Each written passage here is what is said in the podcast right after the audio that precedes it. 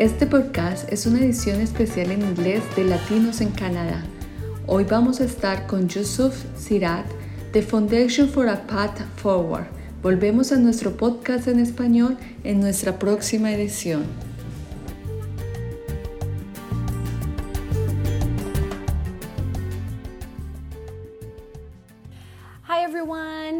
Another Latincouver podcast is starting today, and this is a special episode because on November 10th, 2022, yes, next week, Latincouver, together with the Foundation for a Path Forward programs, is holding a very, very important event, and it will be a workshop about resilience, anti racism, fight discrimination and multiculturalism and the Latin community. So let me introduce you the guest we have today that is part of this organization. Tariq, thank you so much for being here at Latincouver with us today. How are you doing? I'm very good. Thank you for having me. Uh, just a bit about our organization, just to give your audience a background. We are the official first faith based community convener for anti racism initiatives for the province of British Columbia Resilience BC Anti Racism Network. So, what that means is we work with all communities, so Jewish, Muslim, Black, Asian, First Nations, and, and now the Latin community with this program and our upcoming programs to really talk about how racism and discrimination, even in a country like Canada, does happen. And when it does happen, uh, how we can all come together and work with each other, build our communities, and protect our communities when these eventualities happen in allyship and in support of one another. Okay, and this is this is your first event with Latincouver, right? The first event with Latincouver, so we're very excited and we were happy to be part of the, the, the festival this last few days in Granville Island. So we, we did exhibit there and uh, it was fantastic and well done to you and the organizers. Yes, and it's exactly what how we promote Latincouver likes to promote and explore the culture uh, of the Latin America here in Canada, which is amazing. We could see on the Latin Heritage Month how many different people from different parts of the world and different cultures and ethnicities they went to to our Latin festival, which is amazing because everything is related to our culture, right? And I would like to introduce Gina too. Gina is part of a Latincouver team. Gina, I would like you to talk a little bit about who you are. and thank you so much. Okay, I am um, I'm Gina Rusi. I'm working with Latincouver at the moment. I have studies about social topics. Yeah, that's amazing. Well, and we we're gonna explore that today. We're gonna need your knowledge, both of you. And my name is Bruna, by the way. I'm part of the Latincouver team. I'm a Latina, you too, right, Gina? a Latina woman, immigrant here in Canada, and I'm looking forward for this conversation. I'm a journalist. I'm from Brazil, and back in Brazil, we had a lot, a lot of social and environmental issues, and I always like through the journalism, I could see many, many things and I could report a lot of things and made me so passionate about these things because I think that it's the world need to be connected the world need to be collective and we need to fight as a community. So first of all, I would like to know a little bit about this workshop that is going to happen on November 10th because we want to invite all the Latin community and also who it's not Latin as well it's very, very welcome. Yes, uh, so this workshop, um, in collaboration with uh, our anti racism network, is to really understand uh, the Latin community, the challenges being faced. Uh, as we spoke earlier about uh, when people do decide to come from Latin America to uh, Canada, education experience is at times not recognized in Canada, so almost having to start from scratch. And then also dealing with microaggressions, even overt racism uh, because of the background. And as we know, the United States, the United States media, uh, Donald Trump in that era, and Fox News uh, routinely and regularly kind of perpetrate this this issue about migrants and invasion and border wall and that sort of thing from Latin American countries. So I know that doesn't have, have an effect from the US to Canada. So we wanted to have a broad discussion about what are the challenges being faced, what are the types of discrimination that do happen to men and women. And I do understand women likely face discrimination, gender discrimination, more so than men, but to really understand the community and what are possible solutions to resolve some of the, the problems and challenges and how we can work in allyship with other racialized communities and other uh, groups that face racism in a similar way. I'll give you an example. The Asian community, when uh, Donald Trump said Kung flu and the China virus, shortly after that, attacks on Asian Canadians and Americans went up 700% with that statement. And as we know, in the beginning of Trump's campaign, he did make derogatory statements toward Mexicans and again about migrants and the border wall. And wanting to know how that has affected Latin communities here in Canada, obviously, what's uh, affected communities in the United States. So, part of that is a broader discussion on how these geopolitical issues are affecting our daily life here in Canada. Everybody know or should know on these days how important it is to fight against racism, right? So, regardless of your skin color, ethnicity, I would say, especially if you are white or acknowledge your privileges uh, you were talking about Donald Trump, the Black Lives Matter movement that was born in 2013 and gained a lot of strength on 2020. Unfortunately, after the police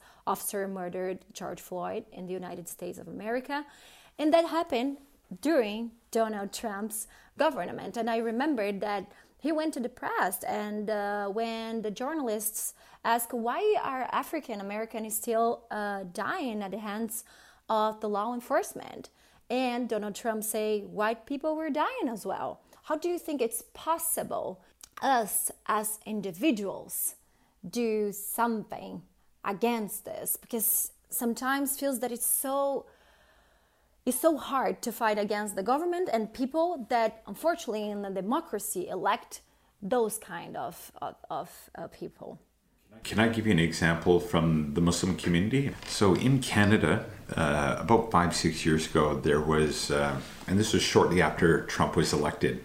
So Trump did something called a Muslim ban, where uh, six countries, Muslim majority countries, uh, Trump says we're having a ban on people coming from those countries. So there was a Canadian who watched this and was on these right wing websites that talk about conspiracy theories and how Muslims, Jews, people of color are uh, conspiring to replace white people, that sort of thing. So, this gentleman, or this person in particular, is uh, uh, a mass murderer. He basically posted a picture of himself on social media with the uh, Make America Great Again cap. And then he, uh, within a week after Trump made that statement, went into a mosque in Quebec City and he shot the worshippers in the mosque and he killed six uh, six people, six fathers, sons, brothers, husbands, and really harmed so many families, injured many other people. And this is in Canada, the first of its kind, where this right wing rhetoric that happened in the United States affected people here in Canada, which drove somebody to commit a mass murder, the first of its kind in a place of worship in Canada. And so a lot of these, uh, what we're seeing is conspiracy theories, racist stereotypes, and memes that gets propagated online. And so people watch these videos again and again and again. And as we know in social media, the algorithms on YouTube, on TikTok, on Facebook, they serve up whatever you keep looking for. So if you keep looking for racist comments or racist issues or issues facing uh, a certain pe- person's uh, prejudice and biases, that's all the content that will keep coming to reinforce that bias and will also connect in social media other people that share those views. So when those echo chambers uh, happen, then it actually motivates that person more to do something in the real world because they feel like they have a lot of support. What they consume on internet, they keep seeing that and it seems like that it's right their belief systems become stronger their prejudices become stronger and then in the real world they may say something they may do something and worst to worst is they commit an act of violence and murder.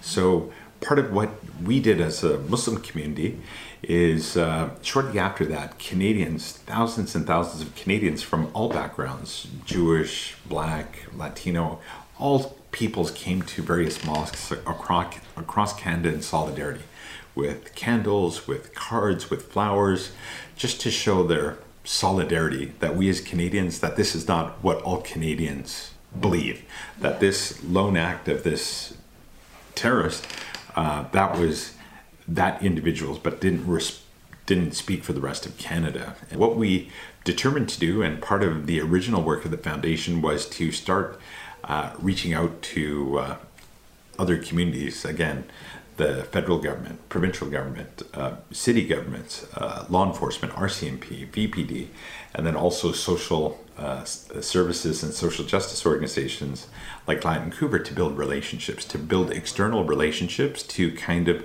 be there for other communities.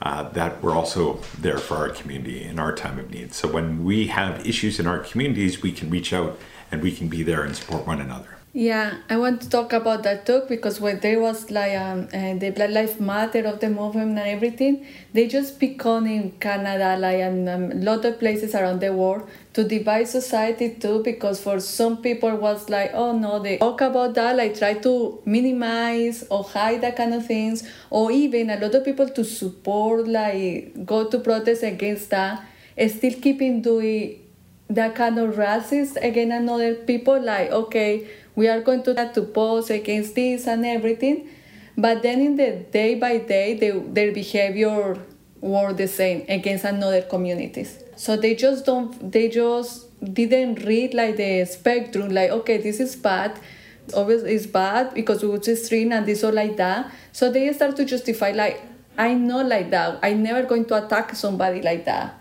But they don't see that another microaggressions that they do every day are going like uh, and hurting some people. So they just is the important is that is the important topic to just talk about mutual relations and not just the big things that everybody knows that's bad. It's yeah. a lot of things that people doesn't do because they are just doing because they don't know that there is something offensive to the other person. Mm-hmm. So that is important. Start to talk about that. Start to teach people to say like these microaggressions are bad for these reasons. I guess that the education is the root of it, right? Because here I can feel the microaggressions on myself. In Brazil as well, being a woman, but here in Canada, being a woman, being an immigrant, with her accent and a lot of things. So this is something also that I would I would like to talk to you, Tarek, because I think that on this workshop we we will we talk about this multiculturalism. Even though I can see Canada, it's a country that receive a lot of immigrants and refugees, we still having like a a lot of things to work with, right? Well, I, I think you made a great point, uh, Bruno, because where we are uh, today and what we talked about earlier about Donald Trump and even Jair Bolsonaro, their uh, philosophy of politics is to uh, divisive, uh, demonize. And when a leader makes it normal in discourse, then the average person feels like they can do it too. So the average person, the average citizen, and then also uh, students in schools where people will get bullied because the president of that country or the candidate is starting to speak in a negative way about another community. And we're even seeing it in political parties, Democrats and Republicans, or liberals and conservatives, where this type of politics, when leaders start to bring race and religion into it, it becomes normalized for people to feel more comfortable to express their racist views or have more racist views and be more public with their racist views. So that is what we're seeing, unfortunately. And these groups that are now online, and this is actually one of the greatest threats to uh, Western societies, are white supremacy, white supremacist terrorists. And what is that? So we've hosted two forums on transnational white supremacist terrorism. And so their groups, they believe in something called the Great Replacement Theory and the Kalergi Plan. And what does that mean? So the Great Replacement Theory is that the white European race in North America, Europe, Australia, New Zealand believes, at least according to this theory, uh, these extremists, again, this is not the mainstream, but these are the extremists that are white supremacists, believe that the white race is under threat by people of color, Muslims, Jews, blacks, people of color, and the great replacement is that somehow they will be replaced by our communities. And the solution, according to them, is to kill everybody. So that's the most extreme view. that's the most extreme view. That's not, but there's conspiracy theories are regularly promoted online, and even children are starting to read these conspiracy theories and neo-Nazi uh, type propaganda. So it is, uh, I think, one thing we're facing in today's society, which other generations have not faced, is online hate, online harms, disinformation, misinformation on a scale, on a repetitiveness that has never existed before. What you are saying at the beginning, they are going to show you why you agree or disagree. So they just construct different kind of words for people, depend their issues. So they just reinforce what people believe. Be talking about this and more like with comments like they could be like more no uh, don't answer to the hate comments and anything to just don't keep put at this kind of discussion against each other. Part of this work is even what we're doing today is uh, having discussion. And and what happens is a lot of communities uh, become siloized where asian communities more or less uh, congregate meet with asian communities whether it's uh, koreans japanese or chinese the siloization of people just staying within their community or let's say if it's the muslim community Muslim communities just more or less communicate and interact with people from the Muslim community or the Jewish community or the um, black community. So our goal is to we call ourselves silo busters, where we cross silos, where we work with other communities in equality. So it has to be on an equal footing that each community is equal in their value and nobody's community has more value over another. That we come together in a state of we're all the equals, we're all here to understand. And so what we did after the Quebec mosque shootings was we reached out to churches, synagogues, and other uh, places of worship to meet and answer questions because there are uh, people that have a stereotypical notion about Islam and Muslims, terrorism, you know, Al Qaeda, ISIS, Osama bin Laden, that kind of stuff. And so to refute that, that 99.99% of the world's 1.9 billion Muslims are just like everybody else. There are extremists, like there are uh, you know white white extremists there are muslim extremists and these are the tiny minority but for some reason with this online propaganda and the way it's perceived in the media that it's more common than it is and so by reaching out and meeting people face to face and going to their place of worship going to their community what we found at many churches many uh, synagogues and places of worship people said they'd never met a muslim before so they never met a Jewish person before. That's even from our community. So in that case, sometimes people haven't had an opportunity to actually have dialogue with a community that they don't know anything about, that they have a, a, racist or prejudiced view. But once they actually get to know somebody on a personal level, then that view can change. And that's the type of work that we've done in a grassroots way to work with all these communities to really answer those questions because there needs to be a dialogue people will ask, well, is this true? Is this true? Is this true? And to be able to refute it from uh, leaders within our community. Yeah, great. Thank you so much, Tarek. Yeah, I think it's one of the first steps is we recognize our privileges, I would say, and we stop stereotyping communities. Uh, one of these days when my friend was saying, why all the Japanese, they're so smart. It's just like, how good it is. So we should start thinking like every, each individual, it's just how they are and we we should start going from there right and what would be common stereotypes or common uh, issues latin communities will face online or in the world? What would people say that would be derogatory or stereotypes that you've seen that that are are just kind of making latin peoples in a negative way?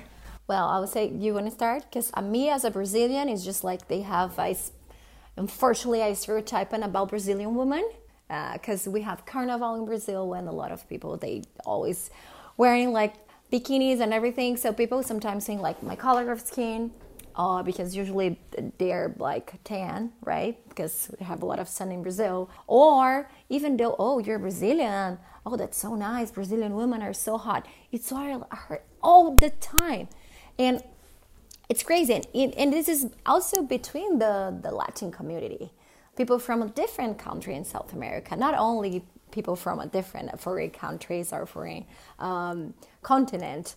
And this is something that really makes me like, oh my God, I, I really hate it because they do not recognize Brazil in other ways, just like about the Brazilian woman. What is that? What about you, Gina? On Colombians too, like is the topic like oh all Colombian women are beautiful, are hot, everybody now how to dance, and a monkey or something is like ah no I know dance. How are you not dance? It's not good because they just force you to do something, and when you are not are that capable, you feel bad with yourself. Yeah. It's like okay, why everybody can do it and I can't do it. I cannot do it. So this is really bad. And one that I hate, and I know that every Colombian suffer and hate, is with drugs. Stereotype like Pablo Escobar yeah. and, and even the TV show Narcos, yeah. it, Narcos, it, yeah. it perpetuates a narrative that isn't the case for 99.9% of Colombians, but the perception for people that have watched it, I've watched Narcos as well, and then there's a perception to only see Colombia within that light rather than the broad and diverse and uh, nuanced country that it is. Yeah, and everybody always here and in every country that I have been, always is the same question. Do you do drugs? If I am in a party, the first question is like, oh, you're from Colombia. First is, do you have drugs?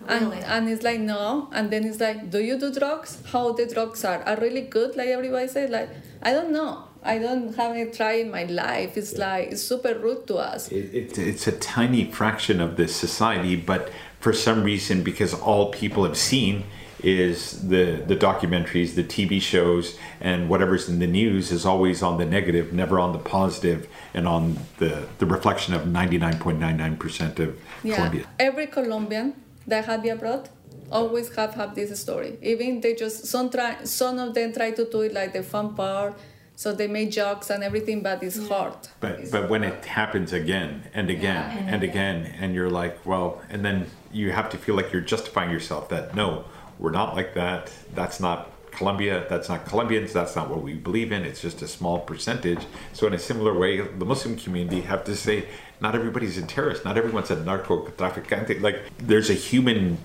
uh, thing where people want to generalize. And would it be the case also a generalization that even though South America, Central America, Mexico are very different, unique, different countries, different languages, different cuisines, different everything in each country, but there's a, a North American generalization that somehow all the countries are very similar when they're very diverse. Would that be another stereotype that somehow everyone's the same? like they don't know that indigenous European, Italian, Spanish, German, that black, what the differences are, that there's an overgeneralization of the people of Latin America? Yes, I guess that is. Brazil was colonized by the Portuguese, and my point of view, everything started bad from there. so people yeah they think that we, we have the same language most of the time. Like um, one day i was talking with like a canadian agent eh, by the way and he's like oh yeah in brazil you speak spanish right? This is something that like for me it's okay but seems like everything like down in the united states they're pretty much similar yeah. And i uh, in some point on this this part i kind of not understand, but just like I know that Portuguese and Spanish is very similar, and even though like I speak Spanish, people say yeah because in Brazil everybody speaks Spanish, right? And you say like, no, actually, no. For yeah, Brazil, it's like very like it's a huge country, and unfortunately, we don't we have like many many indigenous languages that unfortunately we don't learn, and even the indigenous people they they they do not speak their language anymore because we know all this process of colonization that happened in Brazil and killed thousands millions of indigenous people and it's hard because we don't recognize our own culture on school we just learn about the story of independence of the country and we do not go uh, deep in what really happened which is something very different from canada but like in a general context all these things most of what they generalize latin people especially latin women it's something that really obsesses us. Brazil, it's basically soccer and carnival. This is all they know about. I've been to Sao Paulo and uh, Rio and San Espirito Santo, uh, Vitoria. So I've been to a few of the cities, and, and I know it's much bigger than just those cities. And I, have been to Argentina and Buenos Aires, San Juan, uh, many of the cities there. And I've been to Mexico, Mexico City, and, and others. And so what I realized, my perception of what I thought before I went to the countries is completely different. And, and then I went to uh, Santiago, Chile. Again, very different. And each country is very different. And just a little bit that I learned was Argentina, uh, Italians, and uh, Spanish, uh, a big mix of Italian, Spanish, indigenous as well. Mexico, Aztec, Mayan culture, and then mixed with the Spanish community. In Brazil, again, uh, German and uh, black and and many even Japanese in Sao Paulo. I, I met Japanese community. So, but I didn't understand the nuances until I actually went to the countries, met with the people, and uh, the cuisine is different, the culture is different, the behavior of the people, even from city to city, is very different. And so I think people's generalization is because they haven't, some people have never left Vancouver, they've never left Canada. And so their perception of the world is very limited just based on a few sentences they read in a newspaper or watch on TV, five minutes, and they think, well, everyone's like that. And I think that those cultures, like we have, uh, African Brazilians, we have German Brazilians, we have Italians, we have uh, Japanese, we have in São Paulo, we have Chinese, we have like a lot of indigenous. So culture, like this multiculturalism, it's amazing. And all around the world, the, the point is just like we really need to understand that it's not like a stereotype of people and like we all can learn from each other. How amazing was your trip to South America, right? Great, like all different, and you just like should be open to learn right? I think that is the, the, the, most important thing. And when you find it, I'm sure in your travels, most people are good. Most people are helpful. The yeah, vast majority of people are helpful, but there is a percentage, any country you go to, that that gives you a negative view where yeah. it's not the whole. Most people in every country that any of us have been to are generally very helpful, very polite, very courteous. Yeah, I was talking about like the that you say about the multiculturalism in the Brazil, Colombia is a little less because Colombia has been always a closed society. Yes. So we are more like just German people and Spanish, more of sure. I will be but, going to Colombia in the new year, so oh, this I'll really nice. first time. So yeah. you have to. It's really nice. but it's like, like, for example, we are a lot like uh, colors in just one family, and that is something that people doesn't understand either. Like my sisters are really white. Yeah and then then there was a, in Spain and when uh, a friend see the photo and they say, oh, they look like from here, you look Latin American. It's like, what do you mean? So, All of so, us are from Latin America. Uh, so in, in the Muslim context, so so I'm born in Canada, raised in Canada, but my family is originally from India and Pakistan. So whenever I go around the world, people say, "Where are you from?" I say, "I'm from Canada." They go, "You don't look like you're from Canada." I was like, "Yeah, three generations in Canada." Says, "No, you don't look like you're Canadian. And I was like, well, I'm Canadian. So having to justify that I am Canadian, yeah. that I, even though, but they're no, where are you really from? Like, I, well, my family's originally from Pakistan, India, but I, you know, I've never grown up there. I've grown up here. So it's always that justification that even though we are Canadian, yeah. having to, you know, yeah. just like that experience, well, you don't look Colombian or you don't look Canadian. Yeah it's just that is uh, something important that, that you say is that people understand when they start traveling. Exactly. It's like they start traveling like open mind yeah. many people and just understand how different. Is that in this moment it's impossible to see that you are from some place just for your skin color. It's like because we are around the world. Humanity just moves to one place to other and we we have to start start to understand that the world doesn't have to have borders that we are all the same and we can move and our skin our how we look nothing of that decide where are we from. And if, if you are listening us and you do these small comments please stop saying that. Because even though we don't I, I remember when i was younger maybe i did that you don't think as a bad thing. But then by the end of the day after learning and studying a little bit more and like trying to understand other point of view of other people how it is bad. It's just like a black person like oh my god how is how, your hair is so beautiful and then you you touch the the person hair. Can you imagine?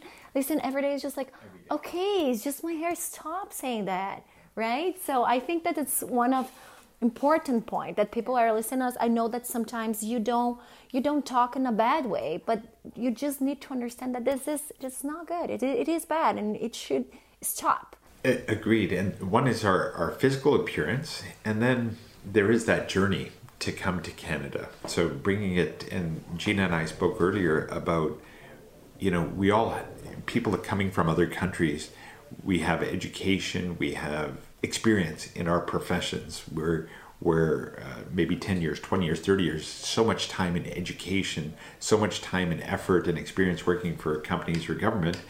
And then when we come to Canada, people from India and Pakistan, people from you know other countries that immigrate from Colombia, from Mexico, and other places, Brazil, when arriving in Canada, part of the issue is education is not recognized experience is not recognized. Exactly. And then there's Canadian experience. And just to say what you're saying, we are global people, right? It's a global world now. Online, we're all connected. Now, simultaneously, we have news of politics, of, of uh, entertainment, fashion, everything everyone gets at the same time in education, technology, everything is simultaneous. The knowledge of the world that everyone can have access to at any time. There's no leg anymore.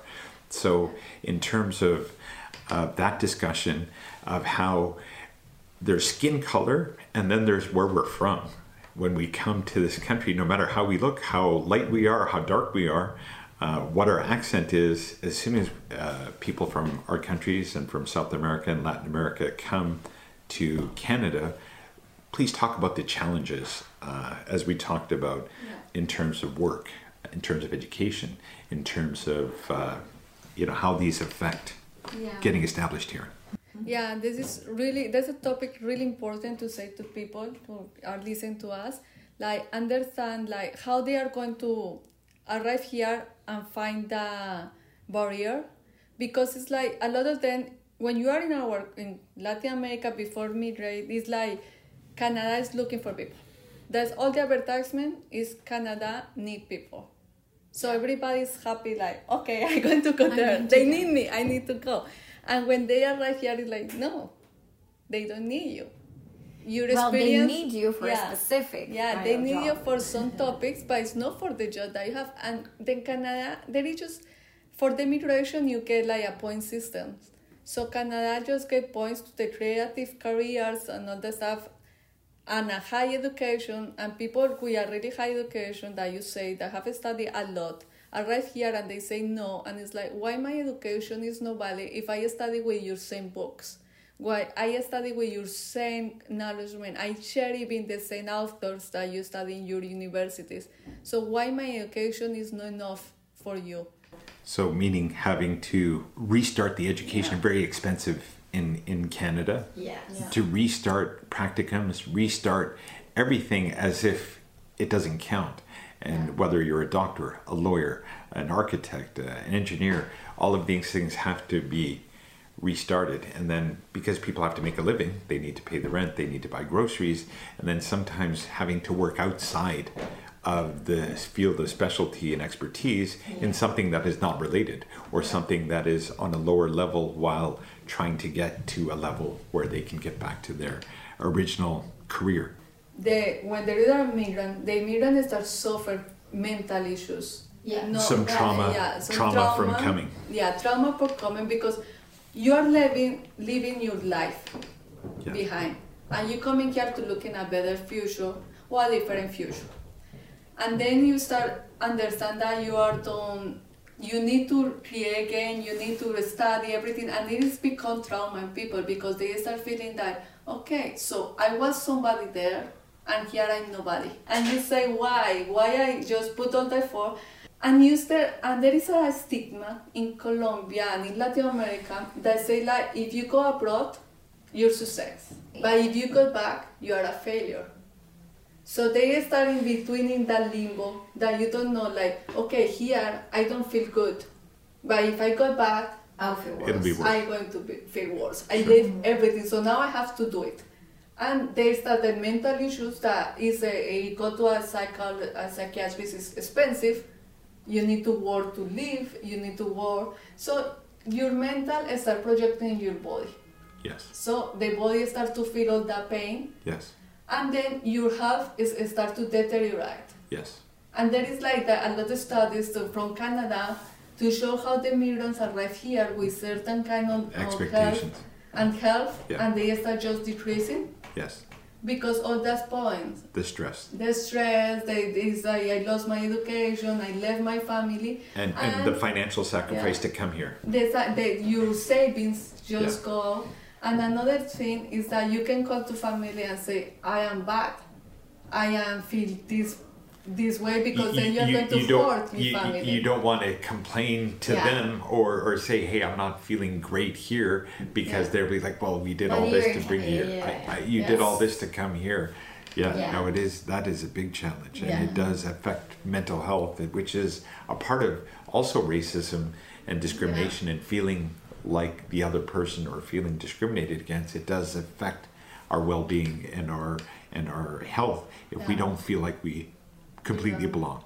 When I first came to Canada, I did a work in construction, cleaner in different restaurants, and I think this is amazing. There's a lot of people that love to do that and they want to keep doing that, which is great because really it's a very good money if you start and think for for a good in a good way.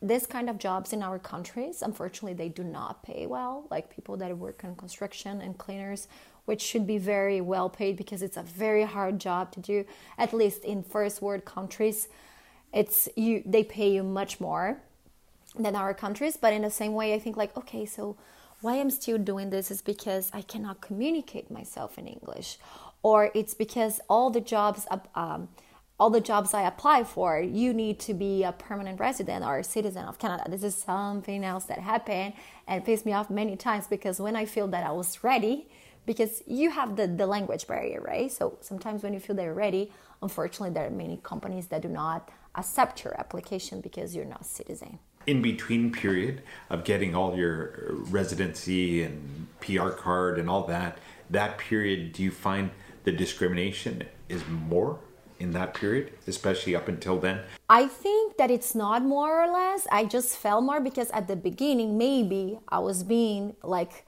I would trust to I, I was trying to understand myself, which is like, okay, so if you're hiring someone and this person speak like the English like perfect, no accent, and you're interview someone that sometimes cannot communicate, they're like thinking about, okay, how should I answer this? Or doing like using a preposition wrong or something like that, especially on my field, being a journalist. What what you would do will you hire the person that speak like a perfect english or you hire the person that speak like ah that needs to improve a lot. So on that that was my point of view why people didn't hire me. So but after that like a two years i would say okay now my english is not that bad i'll say. So why they keep and sometimes you try to apply and you can't even apply. Yeah. because there's this kind of description. So i would say that i felt that later because when I started looking for jobs, because I thought that my English was good enough to have that kind of job, I could even apply because I didn't have the prior requirement of being a citizen. But yeah, but well, we could talk hours about this. I think we should. We were having like 40 minutes, 45 minutes, and we should like finish inviting people for this workshop that we're going to talk about this and much more. and part of that, we talked about a lot of things. We talked about you know the global issues, uh, politics, online online hate, disinformation, and that sort of thing. And part of this is for us to come together and talk about solutions. And we are actually, interestingly enough, uh, the host organization for the location of the uh, of the event on November 10th.